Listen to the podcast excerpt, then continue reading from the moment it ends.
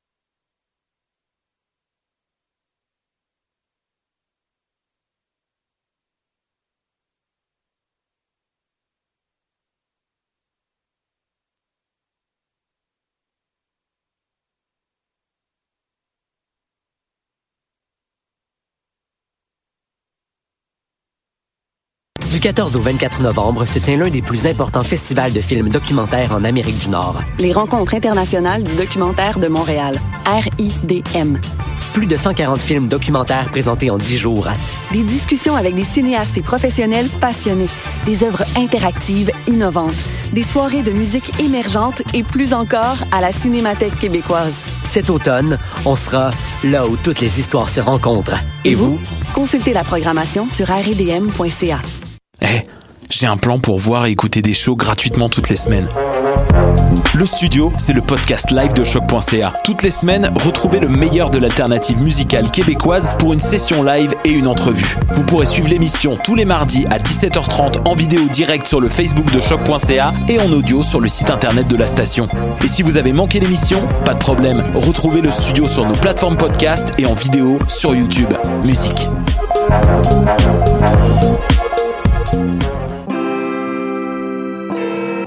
Polypop, c'est ta référence ukamienne en matière de hip-hop, RB, funk house et tout ce qu'il y a autour. Chaque semaine, découvre nouveautés, classiques, entrevues et événements avec moi-même DJ White Sox, ton animateur pour deux heures de bombes sonores.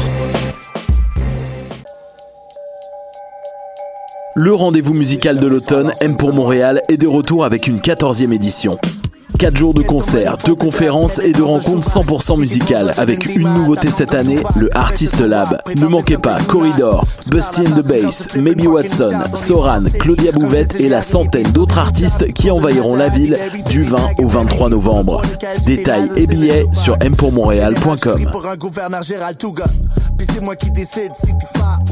c'est. Tu rêves de jouer au festif de Baie-Saint-Paul? Le cabaret festif, c'est pour toi. Tu pourrais remporter plus de 30 000 en bourse, en spectacle et en visibilité partout au Québec et jouer devant le public curieux de Charlevoix. Tombe-nous dans l'œil. Inscription du 4 au 25 novembre, lefestif.ca baroblique cabaret. What a day? Et c'est Robert Nelson de À la claire ensemble sur les ondes de choc.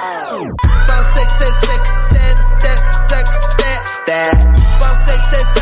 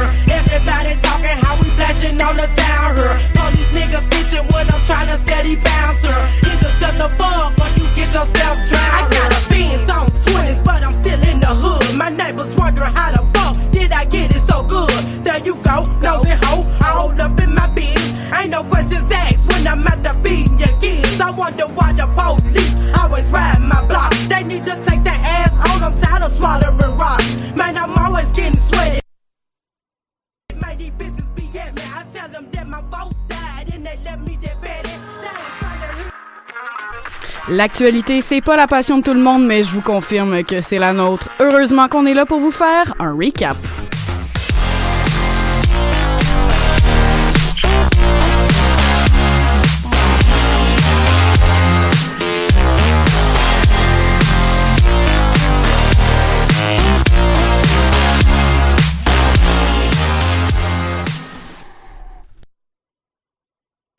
Est-ce qu'il y a quelqu'un qui m'entend? Ouais, ok, c'est cool. Mais ça que je disais, l'actualité, euh, c'est pas la passion de tout le monde, mais je confirme que c'est la nôtre. Donc, bien, bonjour et bienvenue à cette euh, nouvelle émission du Recap. C'est Laurence au micro.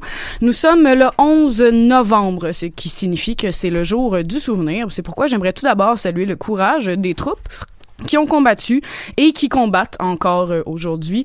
N'ayez crainte que malgré les années qui passent, vos histoires et votre bravoure ne disparaissent pas de nos mémoires.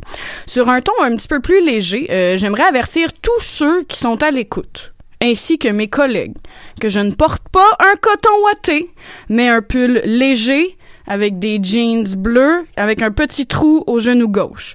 Je m'assure simplement que vous soyez tout outillé pour me harponner si jamais l'envie vous prenait de souligner mon manque de décorum radiophonique. Naturellement, comme toute femme qui se respecte, sachez messieurs que je, que je me suis habillée ici pour ne pas vous exciter et pour ne pas devenir une égérie sulfureuse de la gauche déjantée et. Maintenant que c'est dit, ben passons aux vraies affaires qui méritent qu'on leur accorde de, de l'attention médiatique. En manchette aujourd'hui, Julien, je crois qu'il est tout à fait d'adon de dire bonsoir, il est parti. Ben oui, écoute, euh, Don Cherry qui a été remercié par ses patrons un peu plus tôt aujourd'hui, il y a à peine une heure de ça. J'ai plus de détails pour vous un peu plus tard. Bruno, des mises à jour, c'est pas juste celle de Windows que l'on repousse ad vitam aeternam, mais il y a aussi celle du budget du gouvernement provincial. Et oui, puis euh, les familles sont vraiment choyées par, le, par la prévision budgétaire du ministre Girard.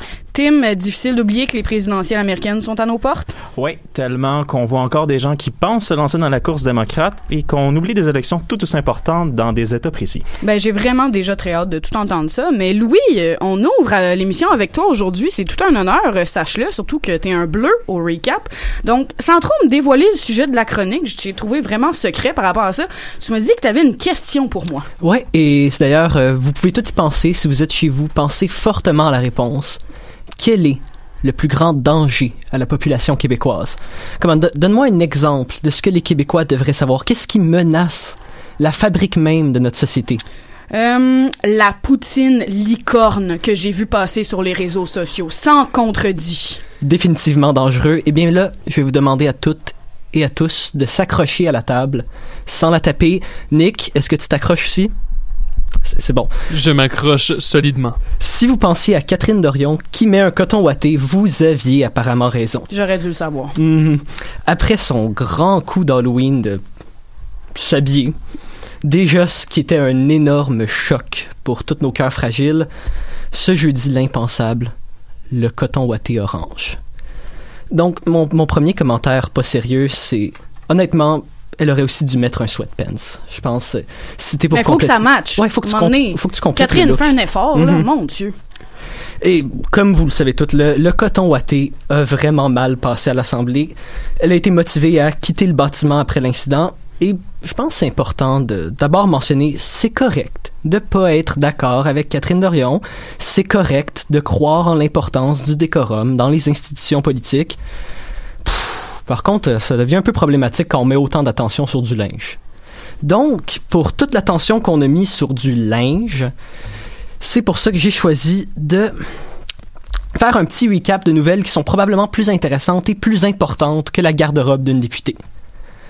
Première nouvelle, saviez-vous que dans le G20, le Canada vient d'être évalué par l'organisme Climate Transparency comme ayant l'un des pires plans environnementaux, principalement dû à tout le carbone créé par notre usage de voitures. Deuxième nouvelle, la planète Mercure est aujourd'hui passée entre la Terre et le Soleil. Le saviez-vous? Oui, moi je le savais. Cool. On m'a dit que Mercure, Mercure en rétrograde, ça expliquait mon manque de motivation à l'école. Donc, euh, moi, j'accuse. J'accuse Mercure. En plus d'être un moment important pour tous les horoscopes, c'est aussi un événement qui arrive à peu près une fois par 20 ans, puis aussi banal que ça peut avoir l'air.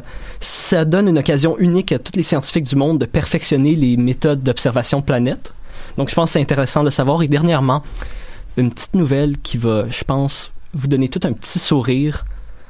Euh, la FTQ, la Fondation des travailleurs et travailleuses du Québec, compte, compte peut-être changer ses revendications du salaire minimum de 15 de l'heure pour 17 à 18 de l'heure, jugeant que 12,50 c'est peut-être pas assez pour sortir du seuil de la pauvreté.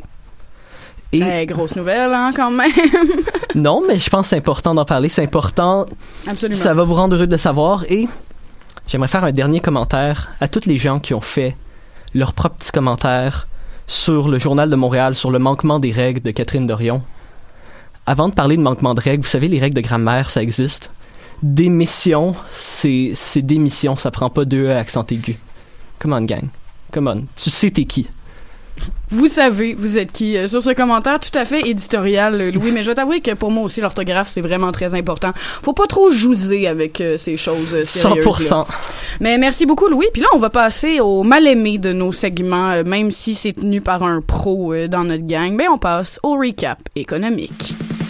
de la coalition Avenir Québec, pas de baisse d'impôts. Billions and billions and... Coût d'intérêt, d'emprunt, de faire de l'argent avec l'argent des autres.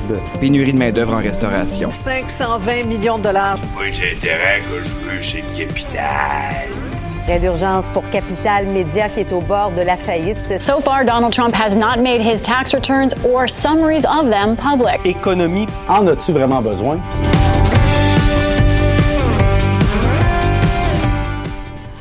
Bruno, euh, c'était une semaine euh, assez intense, euh, je crois, on pourrait dire, pour le gouvernement Legault. Mais là, on va, on va jaser de portefeuille pour commencer. Oui, c'est ça, parce que je vais en parler plus tard dans mon autre chronique, bien sûr. Mais c'était une semaine de mise à jour budgétaire à Québec, puis des fois, le gouvernement veut des fois faire valoir ses bonnes nouvelles, c'est correct aussi. Il faut Et- se rattraper en quelque part. hein? Et effectivement, puis c'était aussi la semaine de mise à jour budgétaire à Queen's Park en Ontario.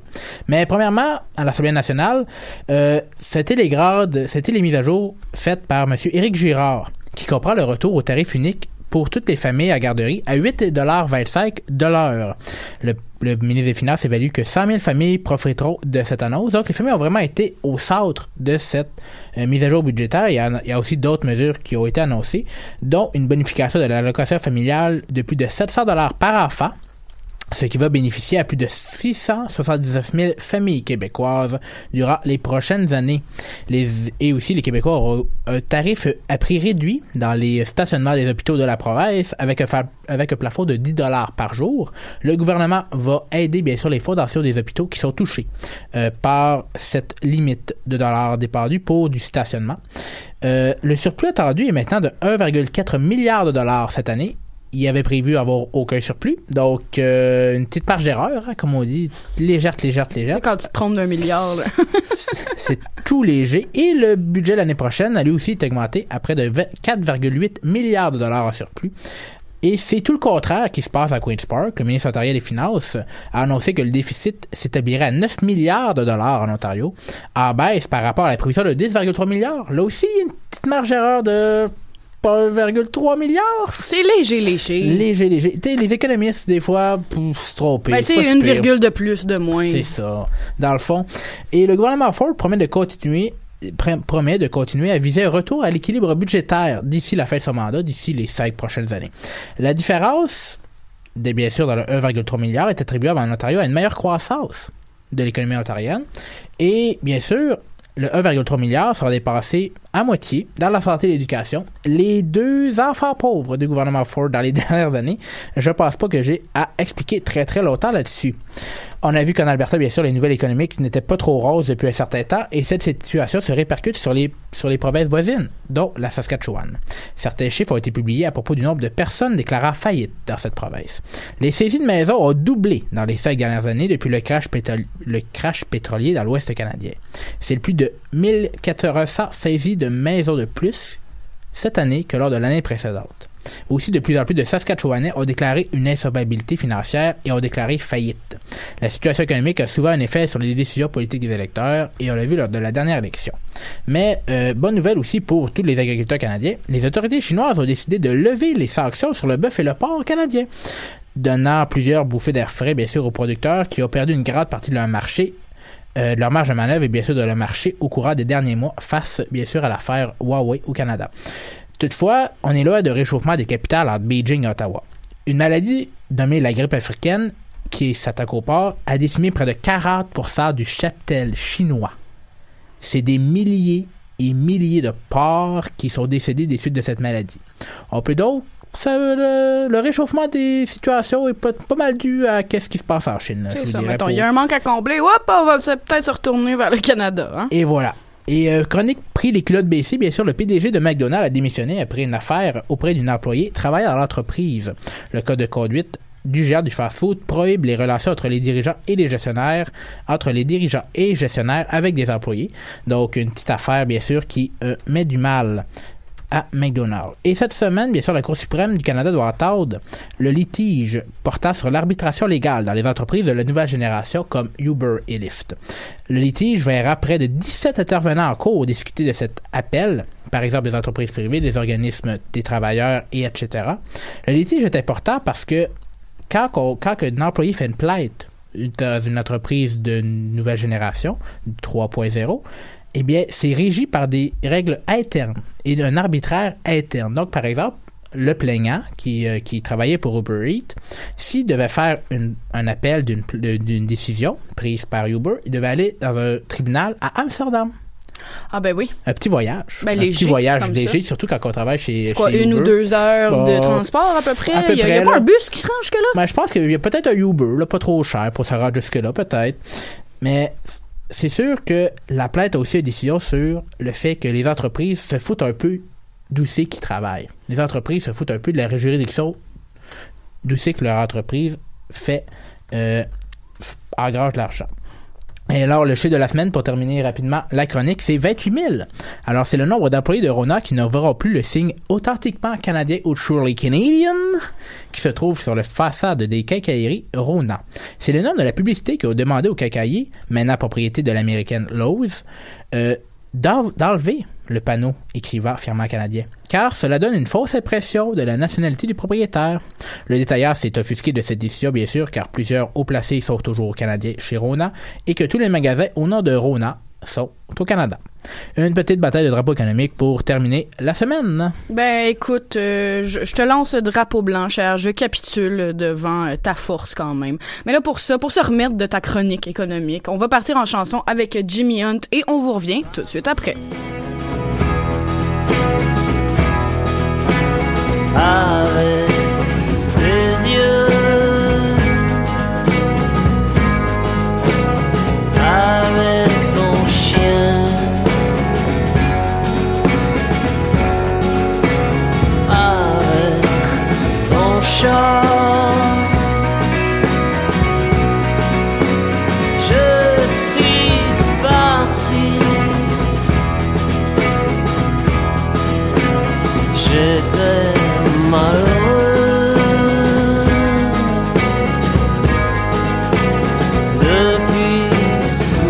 one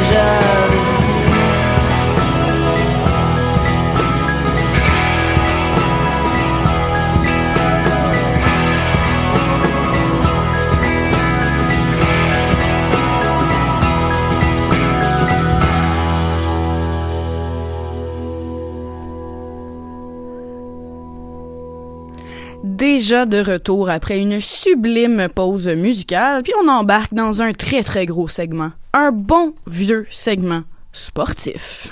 Ok, gars, montrez-nous ce que vous savez faire.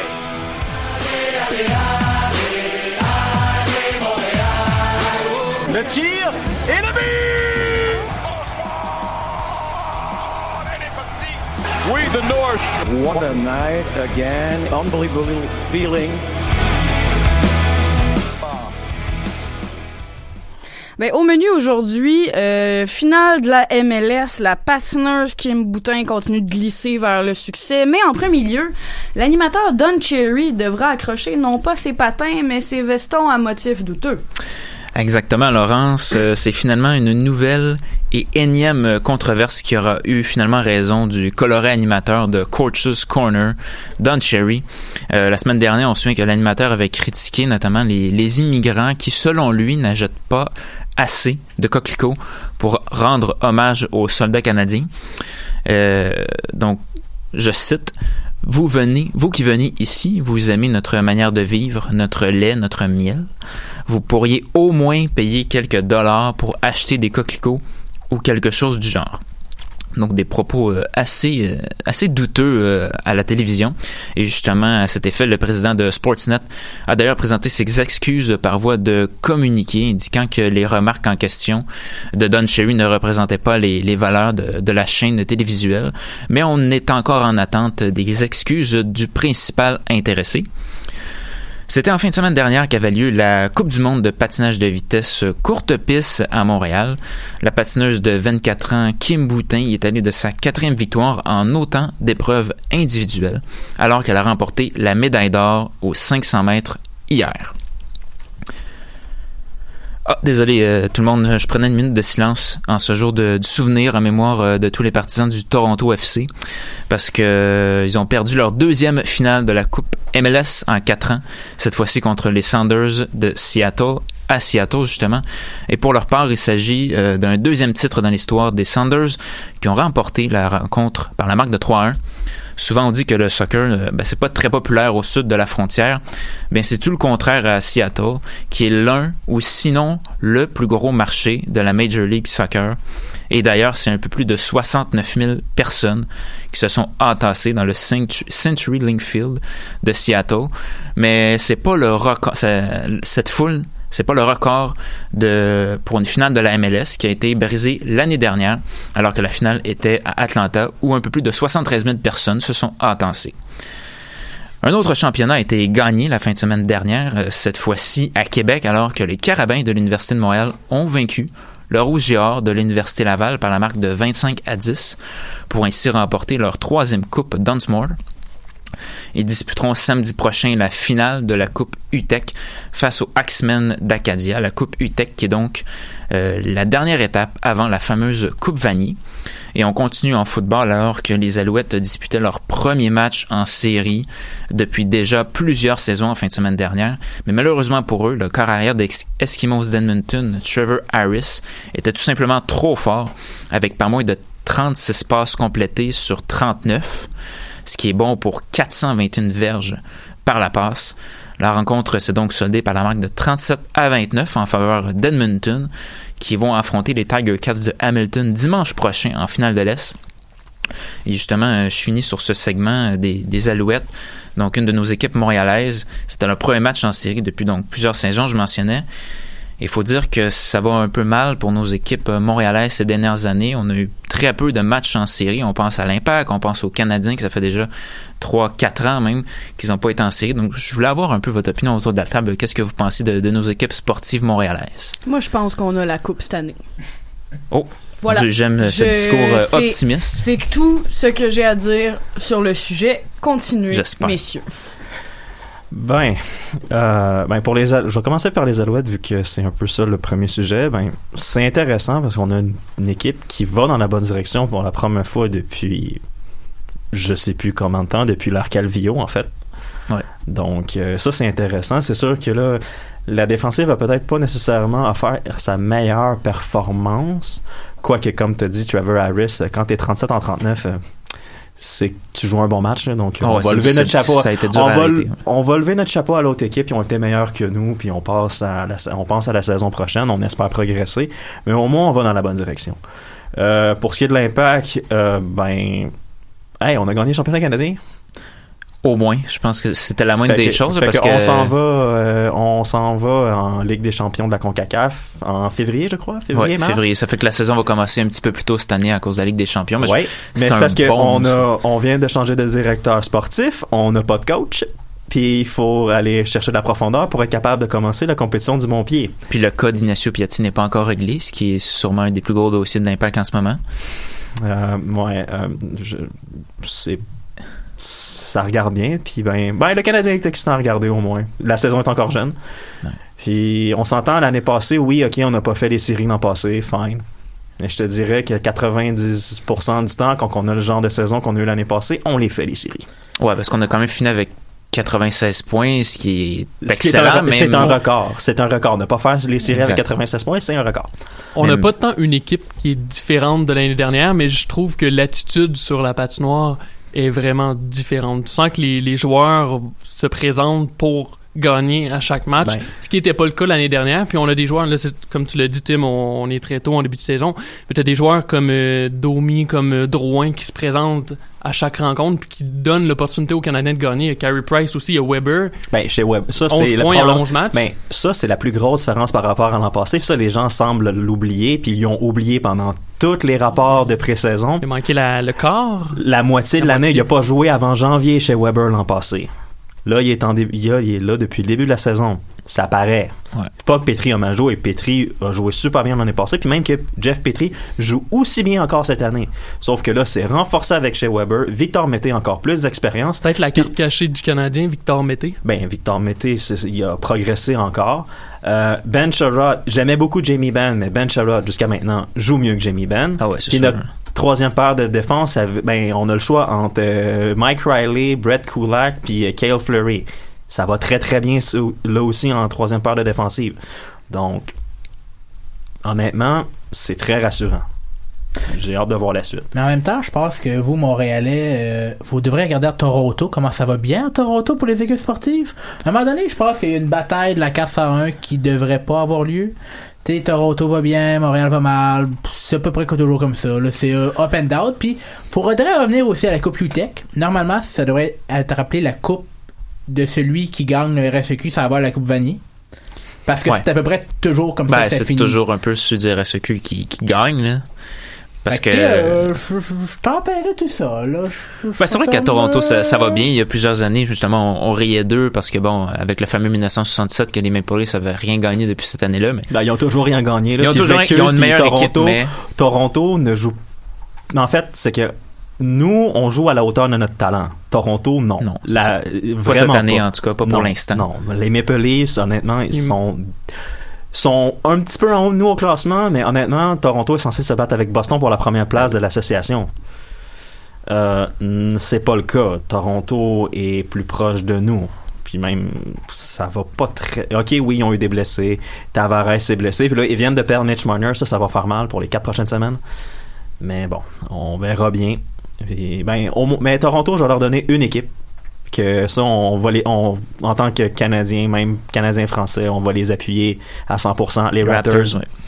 Ils ont un très, très, très bon début de saison d'ailleurs. Ils ont Deuxième battu- dans l'Est, Les- ouais. ben, ils ont battu les Lakers, qui, ont, qui sont premiers dans l'Est. Ah, dans l'Ouest, pardon. dans l'Ouest. Donc, euh, ils les ont battus sans Kyle Lowry et sans Serge Ibaka. Ouais. On était censé avoir la difficulté après avoir perdu Kawhi Leonard. Ben, on va voir si tel est le cas parce qu'on joue contre Kawhi Leonard et les Clippers lors du prochain match. Ce soir. Ce soir, Ouais. exactement. Exact. C'est ce qui conclut le récap euh, sportif. Mais tellement de, de choses auxquelles j'ai absolument rien compris. c'est, c'est fantastique. Vous lancez des noms, puis je suis comme. Ben, on est là pour faire apprendre pas? des choses à tout le monde, fait que c'est ça qui est, Ben, est c'est ça, puis vos voix douces me, me bordent là-dedans, mais mon Dieu, que c'est difficile à suivre tout ça. Mais c'est pour ça que là, on va prendre une petite pause pour le cerveau. On va décompresser comme de toute cette testostérone sportive. On part en chanson avec Thierry Larose, mais soyez sans crainte, on vous revient tout de suite après.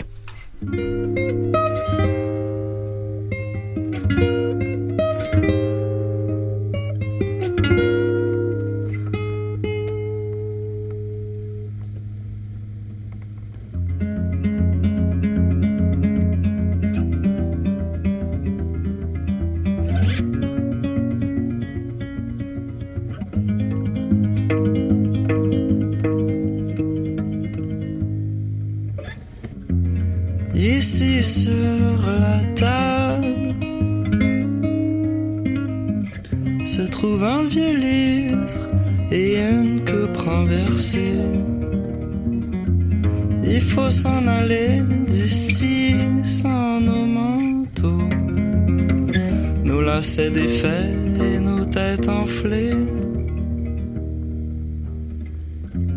Problème d'attention, de concentration arrive comme ils repartent. Nos lèvres sèchent ses miettes et se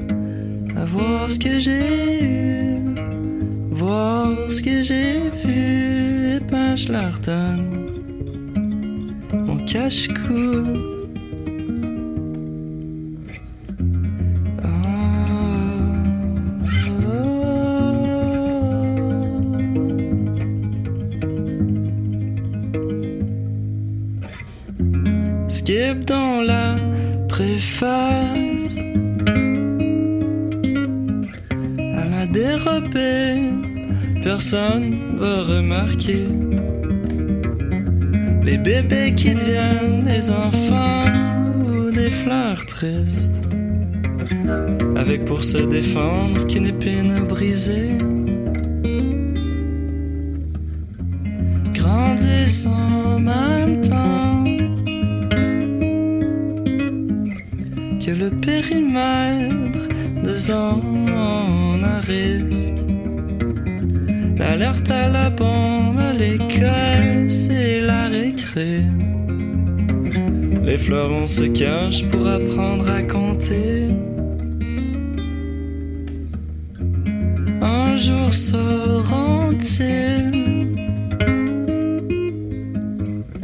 Même comment lire avec un peu de chance. Le sel de leurs larmes sur les joues en maquillage.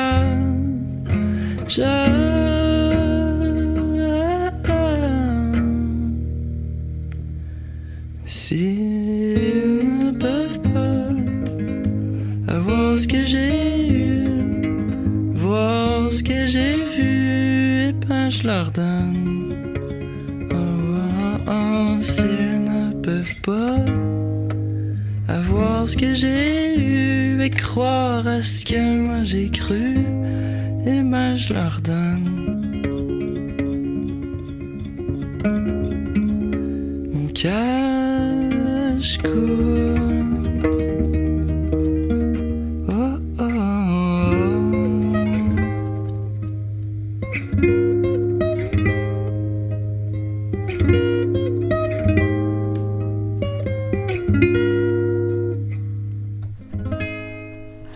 sommes déjà à la deuxième partie de cette fabuleuse émission et pour raviver la flamme autour de la table, je me sens un peu fatiguée. Ça paraît qu'on a changé d'heure, mais je déclare ouvert le segment politique.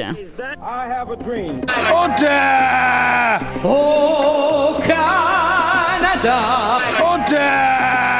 Merci, monsieur le députant. Politique.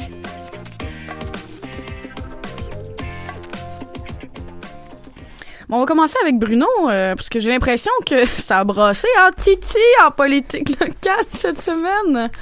Comment, comment tu fais pour me prendre autant les, les, les culottes baissées à rien savoir? Bon, c'est pas grave. J'ai pas envie de te prendre les culottes Je baissées, pas, là, Bruno. Voyons, qu'est-ce qui se passe ici, là? J'ai été surpris par euh, toute la tournure des événements. Ben, je pense Mais- que comme tout le monde, on s'attendait pas à un débâcle euh, comme ça, là. Non, c'est ça. Parce que si vous aviez vécu sur une roche cette semaine, vous auriez passé à au travers de tellement de tellement de belles discussions sur le leadership d'Andrew Scheer, sur le fait que le parlementaire Kong a été mordu à l'oreille par un pro-Pékin, que quand, c'est plus fou que la situation américaine, ben, il y a sérieusement de bonnes questions à se poser sur comment va l'état du monde.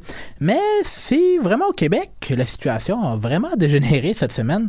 Euh, parce que cette semaine, c'est le gouvernement et le super-héros, Simon Jolet Barrette, qui ont vécu le premier camouflet assez important pour un gouvernement en moins d'un an. Alors, je veux juste faire un petit rappel de la saga du programme d'expérience québécoise. Bon, sans me répéter trop trop par rapport à la semaine dernière, le programme d'expérience québécoise permettait, ou permet, bon, ok, ben moi puis les conjugaisons, des fois, je me sens un peu confus, là, euh, à tous les demandeurs, bien sûr, avec un diplôme universitaire, d'entrer dans une autoroute express permettant d'avoir le certificat de sélection du Québec et ensuite d'avoir la résidence permanente et de plus se faire embêter par le ministère de l'Immigration du Québec et du Canada. Bon, alors euh, le programme, ça vise bien sûr à offrir une rétention à plus auprès de 48 000 étudiants étrangers qui viennent étudier dans la belle province et dans ces universités. Avec avoir le poste de changement, bon, je sais plus vraiment comment appeler le projet de loi, euh, mais seulement certains diplômes collégiales universitaires auraient permis d'obtenir le PQ étant lié à la pénurie de main-d'œuvre, qui, bien sûr, est un peu limité dans le spatio-temporel parce que chaque région a pas les mêmes besoins et aussi ben après deux heures des fois les emplois changent puis les demandes changent mais bon et ça mettait surtout et extrêmement en péril les rêves de milliers d'étudiants qui avaient choisi le Québec pour continuer leur vie et ça allait vraiment mettre en péril leur avenir. Toutefois, bonne nouvelle, le gouvernement a reculé rapidement en déposant une clause grand-père mercredi avant la mise à jour de- du budget de- du ministre Girard pour quand même donner un petit répit et donner le haut du pavé de la nouvelle au ministre Girard. Bon, ça n'a pas vraiment marché parce que le lendemain, oh, on a enlevé euh, le projet de loi du ministre Jolin Barrette. Puis on sait toujours pas si c'est M. Legault qui a décidé ou si c'est M. Jolin Barrette qui a décidé. Il y a l'air d'avoir une petite, euh, Et voilà. petite chicane à ce niveau-là. là. C'est sûr que je ne m'épandrai pas beaucoup sur la ligne de temps, mais ça, c'est un élément important. Parce que il y a des éléments qui vont créer un précédent dans cette histoire-là. Parce que, comme tu l'as dit, on sait plus vraiment qui calait les shots au gouvernement. C'était-tu euh, Frankie Boy ou c'était euh, Alain Simon qui décidait des positions du gouvernement? Parce que cette semaine a été le meilleur exemple du jeu de ping-pong de la responsabilité ministérielle. L'Android Simon qui dit J'ai informé le premier ministre de ma décision en majuscule. Et euh, Frankie Boy qui dit, ben, J'ai décidé avec Simon Jolet Barrette qu'on retirait les articles sur le programme d'expérience québécoise. Parce que ce serait vraiment un, renversement selon de la perception de qui qui mène l'agenda gouvernemental avec cette affaire-là. Parce que le leader du, gouvernement, qui est aussi Simon Jolet Barrette, s'est fait rabrouiller dans les dernières semaines l'hyperactivité législative du Parlement québécois. Puis quand on se fait un peu taper sur les doigts par ses propres collègues, ça allume pas mal de lumière rouge un peu partout pour le premier ministre. Et ça va demander aussi son- au premier ministre Legault de dire à son super ministre de se calmer et d'arrêter d'être un enfant hyperactif au Parlement. On va peut-être juste boire moins de café. là. Ah, C'est peut-être juste ça qui se passe. Là. ouais, un- ça peut être un élément important. Autre élément intéressant aussi, c'est qu'on est devant une situation où un gouvernement recule devant l'unité de l'opposition contre un projet de loi. Ça liguait quand même plusieurs personnes qui n'étaient pas vraiment des alliés naturels. là. On voit rarement le Parti libéral du Québec, le Parti québécois, Québec solidaire, les chambres de commerce, la Fédération canadienne de l'entreprise indépendante, le Conseil du patronat, les associations étudiantes et les recteurs universitaires, tous contre un même projet de loi. Ah, personne ne trouvait que c'était une bonne idée. là. quand ça va mal, ça va mal. Mais néanmoins, le gouvernement Legault semble être à l'écoute des griefs de la population quand il y en a. C'est ce qui est quand même un plus pour le gouvernement qui voudrait, bien sûr, être un gouvernement à l'écoute, surtout des gens. Tu trouves pas que ça a été un petit peu long la réponse justement le revers? Il me semble que ça aurait pu arriver comme deux trois jours plus tôt puis pas créer une grogne aussi forte là. Mais en même temps, le gouvernement Legault fait pas des politiques à cause, euh, fait pas des politiques vraiment économiques tant que ça. Il fait des mesures pour asseoir son électorat. C'est principalement drivé par ça. Je vais, utiliser mon anglais là, mais toutes les mesures sont poussées un peu par ça. Mais pour faire une analogie sportive, c'est clair que c'est pas le meilleur projet de loi parce que le projet de loi changeait les règles du jeu pendant que le jeu se jouait et on avait vraiment des données vraiment très peu partielles, très très très peu partielles et vraiment pas prospectives. La liste qu'on avait faite était, de deux heures d'avant. Tu sais, des fois, le temps joue contre nous. Mais il y avait, il y avait vraiment un risque élevé pour ce projet de loi dès le départ et on est faussé vraiment dans un mur. Et en terminant, ben, petite note à tous les gouvernements de ne pas piquer le mouvement étudiant. Parce que c'est rarement une réussite pour un projet de loi quand ça pique le mouvement étudiant. La mobilisation des associations estudiantines est un adversaire tenace, mobilisé, qui est informé et qui a l'oreille de la société civile. C'est un adversaire euh, qui peut empêcher des projets de loi.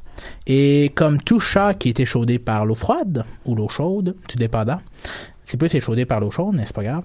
Je crois que le gouvernement Legault, il passera à deux fois pour déposer toute prochaine loi sur l'éducation supérieure pour un bon bout. Ben, je pense que M. Jolin Barrette euh, va prendre une coupe de pause de clope euh, à l'extérieur pour l'instant.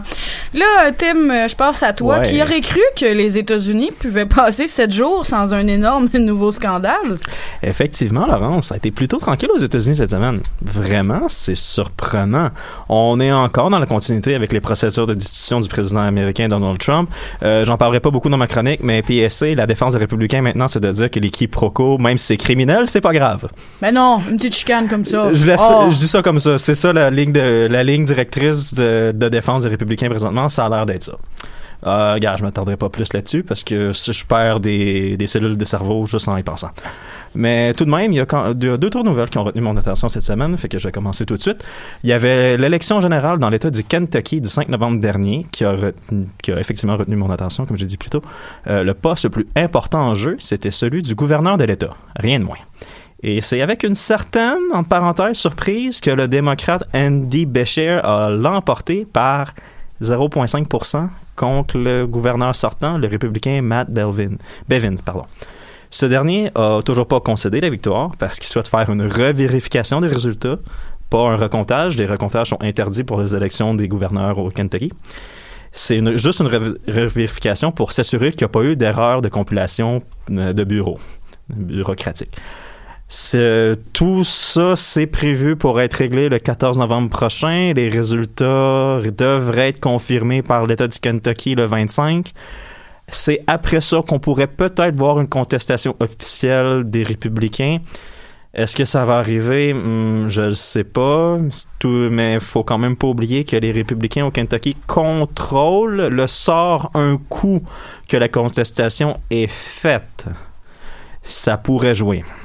Je lance ça comme ça, je dis ça, je dis rien. Mais le résultat de l'élection est quand même inquiétant pour les républicains pour la suite des choses parce que bien que le pas soit historiquement plus favorable aux démocrates, Bevin avait gagné par 9% en 2015, puis l'État avait été quand même assez républicain lors des élections présidentielles de 2016. Donc, c'est encore une tendance qui s'en va plus vers le bleu ou qui retourne vers le bleu. C'est pas une bonne nouvelle, surtout que le taux de participation était en hausse. On a eu 43% de participation cette année contre 30 en 2015, 30%. Généralement, aux États-Unis, plus le taux de participation est haut, plus ça avantage les démocrates. Donc, les républicains pourraient commencer à paniquer, surtout que les démocrates de l'État ont une nouvelle cible pour 2020. Le leader des républicains au Sénat, Mitch McConnell. Ça pourrait être beaucoup plus compliqué, mais une victoire pour le gouverneur ou bien un retour d'un gouverneur démocrate, ça pourrait faciliter les, la, la base, dans le fond. Ça pourrait faciliter... C'est la- mettre des assises. là, Exactement. C'est mettre des assises. On met le tabouret, puis là, on en Ouais, non, c'est ça. On a mis le tabouret, on a une victoire relativement importante. Donc, euh, ça pourrait être l'assise pour propulser le Parti démocrate dans un État qui, au niveau fédéral, est souvent, souvent, souvent rouge. Mais on va passer à une autre nouvelle. On va passer, on va rester du côté démocrate, mais ce coup-là pour la présidentielle de 2020. Ben, si je vous dis qu'on est assez avancé dans le processus, parce que ça fait des semaines, c'est pas des mois que je vous en parle. Mais j'ai l'impression que les États-Unis sont constamment en présidentielle. J'ai l'impression que pendant tout le mandat, on parle toujours des prochaines Ah, présidentielles. toujours, toujours. C'est toujours la un peu comme ça. américaine a été faite comme ça. Là. T'es, tout le temps en cycle électoral, peu importe où aux États-Unis, c'est un petit peu n'importe quoi, mais Moi, je c'est- trouve ça épuisant. Ah, ça l'est, ça l'est. Mais en même temps, c'est mieux pour les gens qui décident de faire un vote sanction ou d'approuver le gouvernement à chaque deux ans. Donc, même Ah, si ouais. à un moment donné tu l'aimes pas, bon ben, tu peux quand même choisir de, de faire un vote sanction puis de changer d'idée. Absolument. Ouais, effectivement. Donc, euh, je continue. Qu'est-ce qui se passe de ben, bon, là? C'est ça. Pour euh, la- le processus de sélection du candidat démocrate pour l'élection présidentielle de 2020, ben, on s'entend que le processus est assez avancé, comme j'ai dit tantôt. Il y a déjà des candidats avec une certaine envergure qui sont retirés, comme Beto O'Rourke il y a deux semaines, j'en avais parlé la semaine passée. Ben, si je vous dis qu'il y a quelqu'un qui pense toujours à se lancer dans la course, j'ai bien dit commencer sa course. Le début, là. Oh, et le, le début. fil là. de départ. Oh, oui, il commencerait sa course maintenant. C'est assez surprenant, non? Ben, ça commence à être un petit peu tardif, Buddy. Il fallait mettre ton réveil au bon moment, là. Ouais, ben, c'est ce que le milliardaire et ancien maire de New York, Michael Bloomberg, semble vouloir faire. Toujours prêt à se mêler d'autres choses qui le concernent pas vraiment. Ouais, ben, il s'est inscrit sur la liste des candidats potentiels pour la primaire démocrate en Alabama à la dernière seconde. Simplement pour garder l'option verte, parce que même si c'est inscrit sur la liste, c'est toujours pas confirmé à 100% qu'il va se lancer dans la présidentielle. Euh, pourquoi il veut faire ça? Ben, c'est parce qu'on est encore au stade de spéculation, parce qu'effectivement, il s'est pas encore lancé, mais la réponse se trouverait quelque part entre la performance relativement décevante de Joe Biden jusqu'ici et la montée des candidats plus progressistes comme Bernie Sanders et Elizabeth Warren. On s'entend, Michael Bloomberg, c'est un milliardaire. Ça commence déjà bien. ben, c'est ça. S'il se lance officiellement, M. Bloomberg, ça va être le candidat du statu quo. C'est une histoire à suivre, j'en dirai pas plus. Vous savez mon opinion sur l'argent des milliardaires américains en politique. Surtout que la dernière fois qu'un milliardaire américain s'est lancé en politique, on a vu ce que ça l'a donné. Ben, on le voit encore. Justement, parlant de ça, on va garder l'œil ouvert cette semaine parce que les premiers témoignages publics dans l'enquête sur la destitution du président Trump auront lieu cette semaine. Au menu, le représentant senior en Ukraine William B. Taylor Jr., le représentant senior du département d'État George P. Et l'ancienne ambassadrice américaine en Ukraine Marie Yovanovitch. J'avais parlé du témoignage euh, en, en huis clos qui a été qu'on a eu les transcripts de Mme Yovanovitch qui avait des allégations très très inquiétantes. Là, toutes, ces, toutes les questions qu'on peut avoir envers Mme Yovanovitch, ça va être répondu en public. Ça pourrait être un joyeux feu d'artifice.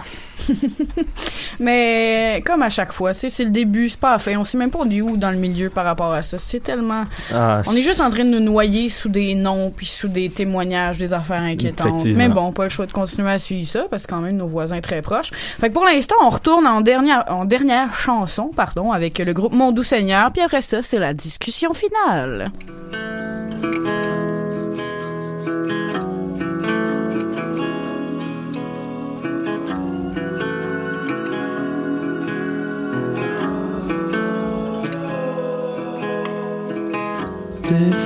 Je préférais me vendre plutôt que de regarder la fin du monde. Ils me l'ont dit dans le vidéo. Imagine si on avait le code, jouerais peut-être plus au Nintendo. Bonheur, ce n'est pas notre fort. Depuis que toutes nos couleurs sont dans nos ordinateurs. Au cinéma, on y présente Star Wars. Dehors, le trottoir est cinglant. On va se tuer force de suivre le courant. Pensais jamais danser comme ça. Mais ça a que prier, ça se crie pas. Ailleurs ta paix, la touche même pas. Même nos pères l'ont jamais vu. On dirait un autre mythe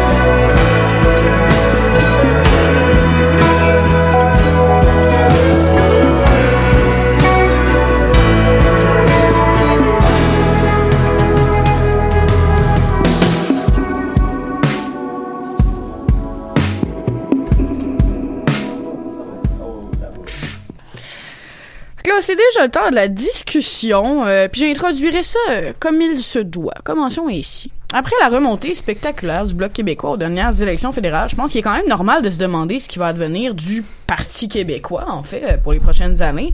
Bon, en fait, semaine dernière, les militants du PQ se sont réunis en congrès extraordinaire à Trois-Rivières pour essayer de surfer sur la vague bleue. L'hiver prochain, il serait question ben, il va être question, en fait, d'élire un nouveau chef. On va essayer de déterminer comment cette personne euh, sera choisie. Certains ont parlé de changer le nom du parti. Là, ma question est la suivante, messieurs. Je vous lance ça sur la table. Pensez-vous qu'il est possible que le PQ soit revivu? Bruno? Euh, c'est une bonne question parce que en même temps, c'est le Bloc québécois nous a prouvé que Phoenix pouvait renaître de ses cendres. Mais la différence, c'est que le Bloc québécois avait un chat ouvert, un peu, devant lui. Il avait, le but ouvert du Québec devant lui. Puis il s'est aligné avec le nationalisme du renouveau François Legault. Le PQ a pas cette option-là sur la table. Même le PQ, présentement, la stratégie que je vois depuis un an, c'est OK, ben, on est l'opposition officielle, mais les mesures de François Legault sont pris de notre playbook, sont pris de notre livre de jeu, mais on va faire, ah ben, on est soit un peu plus à droite, un peu plus à gauche. À chaque fois les positions de François Legault, on est contre, mais, oh, sur euh, le sur euh, la loi 21, ah, il va pas assez loin. Ah, sur euh, programme des, étudiants étrangers, ah, tu sais, il devrait plus passer à la gauche. Fait qu'à chaque fois, on est on est juste à la traîne du gouvernement Legault sur toutes les propositions. On n'a pas d'option, on présente rien. On est juste à la droite ou à la gauche de François Legault, puis on essaie de, de prendre notre de prendre notre place dans l'espace, mais on n'a pas d'espace. Mais est-ce que ça s'explique simplement par le fait qu'il n'y a pas de leadership? Pour l'instant, on s'entend, c'est Pascal Bérubé qui est chef par intérim. Mais comment décider de la ligne d'un parti quand on n'a pas vraiment de chef? Mais c'est pas, ça c'est se... pas tant ça le problème, c'est que l'alignement est tellement mal fait que même Véronique Ouva veut pas se présenter comme chef à la prochaine chefferie. Quand t'as pas tes leaders naturels ou tes leaders qui pourraient te donner une option aux électeurs, se présente pas parce que soit elle est pas intéressée, soit elle veut pas le faire, etc. Ça cause un, un très gros problème, là. Ben, c'est que pour le PQ, on s'entend, je vais juste ramener à la dernière chef, la course à la chefferie du PQ. Il y avait quatre noms que je retiens, ou tu sais, quatre personnes qui étaient relativement comme dans les discussions. On avait Véronique Lisée- Yvon, ben, ouais. Véronique Yvon ne veut plus se présenter. Jean-François Lisée avait gagné, mais a perdu, et puis là. Et a perdu. Solidement. A perdu. Oh, ouais, non, il s'est fait. Ouais, c'est. C'est une, c'est une revirée. Oh, oui, vraiment, c'est une claque au visage. Alexandre Cloutier a quitté la vie politique. Même affaire pour Paul Saint-Pierre Plamondon. Mais Paul C'est Saint-Pierre pas Plamondon a Landry dit qu'il voulait se représenter. Ouais, il voulait peut-être se présenter, mais il n'y a plus, il y a plus de siège, si je me souviens pas, c'est ça? Non, ben, il n'y a jamais eu de siège à l'Assemblée nationale. Non, c'est ça. Donc, hum, c'est encore euh, plutôt, euh, j'ai le goût de dire sketchy. Brinque-ban, là. Ouais, c'est ça. C'est pas nécessairement. euh, Donc, euh, tu sais, puis Paul Saint-Pierre Plamondon, étaient à la traîne la dernière fois. Donc, les trois principaux, un a subi la défaite, les deux autres sont plus dans le portrait pour diverses raisons. Est-ce que Catherine Fournier. Non, mais Catherine Ben peut-être, ben, euh, ben, elle est rendue indépendante, non? Oui, oui, je le sais, mais là, tu sais, Ben, admettons elle- que Jean-François Lidé n'est plus dans le giron de la chose. Là, on s'entend que c'était quand même là la- le principal conflit qu'il y avait. Là, est-ce que peut-être, Euh, est-ce que vous pensez que Catherine Fournier, Euh, elle pourrait se représenter, mais est-ce que les membres du Parti québécois vont vouloir la revoir dans Oh. l'uniforme du Parti québécois? Euh, Parce que c'est ben- un jeu d'équipe. C'est un jeu d'équipe, la politique. Puis Mhm. quand tu quittes, c'est rare que tu reviens avec les applaudissements puis les... ouais, les, grands bras ouverts, puis comme, viens tant que je te serve une tasse de café, là. Encore une fois, faut aussi se demander c'est quoi le Parti québécois parce que depuis une couple d'années, on dirait qu'il a vraiment il est un peu comme un adolescent de 15 ans au milieu d'une crise existentielle. Ah, c'est la plus trop sûr à de 100%, ah, 100% c'est c'est rough et est-ce que c'est juste une phase ou est-ce que c'est tu sais c'est ça qui est spécial, ils sont passés par PKP. C'était déjà une drôle de tournure, là. Tu sais, le Bloc a toujours eu une identité assez facile à garder, qui est la défense des Québécois. Pour le PQ, c'est beaucoup plus dur pour eux de se définir. Donc, c'est plus comment ils vont se définir dans le futur. Est-ce que, comme le Bloc, ils vont devenir un Félix, un, un phénix ou un poulet bouilli? C'est ça qu'on... Ben, à mon avis, le Phoenix, c'était quand Lisée a gagné. Et ils ont, à mon avis, ils ont fait le mauvais choix. Moi, je suis pas sûr que le Phoenix et Carl Lisa a gagné, mais le Parti québécois aurait avantage peut-être à se présenter comme un parti des régions. Un parti des régions, parce que présentement, que la majorité... Ouais, mais un parti des régions, régions. Parce que, genre, parce que tous ces députés, ils viennent de où? Ils viennent de l'ouest de Québec. Ouais, parce que ça, c'est un de bon... Québec, excusez, là, à Ouais, l'est de Québec. C'est un bon point que tu apportes, là, Bruno, parce que, tu sais, la CAQ, on dit que c'est le parti de région. Non, la CAQ, c'est le parti des banlieues. C'est pas exactement la même chose. C'est ceux qui conduisent un VUS puis qui vont au parti de soccer le samedi matin, là. Ah, c'est un peu- ouais, c'est un peu ça. C'est ça, c'est quand même l'électorat qui charge le plus au Québec. C'est les, c'est les, les couronnes nord et sud de Montréal et Québec aussi, la région de Québec qui charge souvent. Et ces régions-là, c'est des régions familiales auxquelles le PQ, les gens s'intéressent plus vraiment en politique parce que la CAQ a tellement pris de place dans toute cette offre-là euh, de services puis d'options que c'est difficile de tirer sa carte du jeu. Là.